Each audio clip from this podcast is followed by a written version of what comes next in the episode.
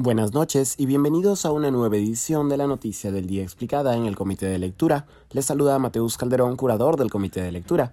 El exministro del Interior Mariano González, retirado de manera intempestiva de su cargo, acusó al mandatario Pedro Castillo de obstruir la Administración de Justicia. En paralelo, la oposición legislativa, una vez más, intenta concretar una moción de vacancia contra el presidente.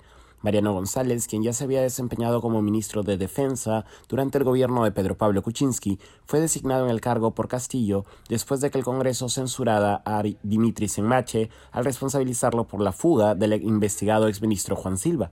Ayer por la noche, sin explicación alguna, el presidente hizo pública su decisión de remover a González de la cartera en la que llevaba apenas dos semanas. Sin embargo, González ha afirmado, ya después de su remoción, que la decisión tomada por Castillo estaba vinculada al compromiso que el presidente tiene, cito, con la corrupción, de acuerdo con el exministro, Castillo le pidió explicaciones por el nombramiento de un grupo policial especial formado a pedido de la fiscal Marita Barreto, cabeza del equipo especial contra la corrupción que lidia precisamente con casos que involucran al presidente. Aquí estoy citándolo en entrevista con RPP. El presidente Castillo en una llamada telefónica me dijo que le dé explicaciones de mis decisiones. Le dije que si gusta voy de inmediato a conversar y explicarle. Me dijo que me iba a avisar si era más tarde o mañana. A los tres minutos que colgué, emitió el tuit. Cae de Maduro que se está cuestionando poner a los mejores profesionales para búsqueda de prófugos, agregó González. Actualmente, al menos cuatro miembros del círculo íntimo de Castillo están prófugos: los sobrinos Fray Vázquez Castillo y Marco Castillo Gómez, el ex secretario de Palacio Bruno Pacheco y el ex ministro de Transportes y Comunicaciones Juan Silva. Las declaraciones de González han sido recibidas con preocupación por diversos sectores de la sociedad civil.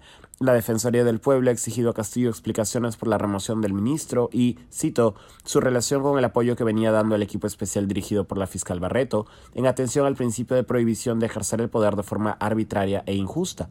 El abogado penalista Carlos Rivera, del Instituto de Defensa Legal, ha señalado que la remoción de González no solo es un hecho, cito, político, sino de graves consecuencias legales para Castillo.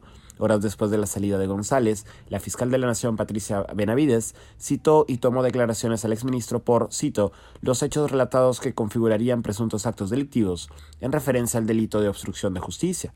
Tras la declaración del exministro, la presidenta de la mesa directiva del Congreso, Mari Carmen Alba, volvió al país desde Panamá y convocó a junta de portavoces. En la junta, voceros de Somos Perú y Avanza País solicitaron la convocatoria a un pleno extraordinario que evalúe una moción de vacancia contra Castillo. Al final del día, la junta acordó solo invitar al presidente del Consejo de Ministros y al nuevo ministro del Interior a declarar ante la Comisión de Fiscalización. Eso ha sido todo por hoy. Volveremos mañana con más información.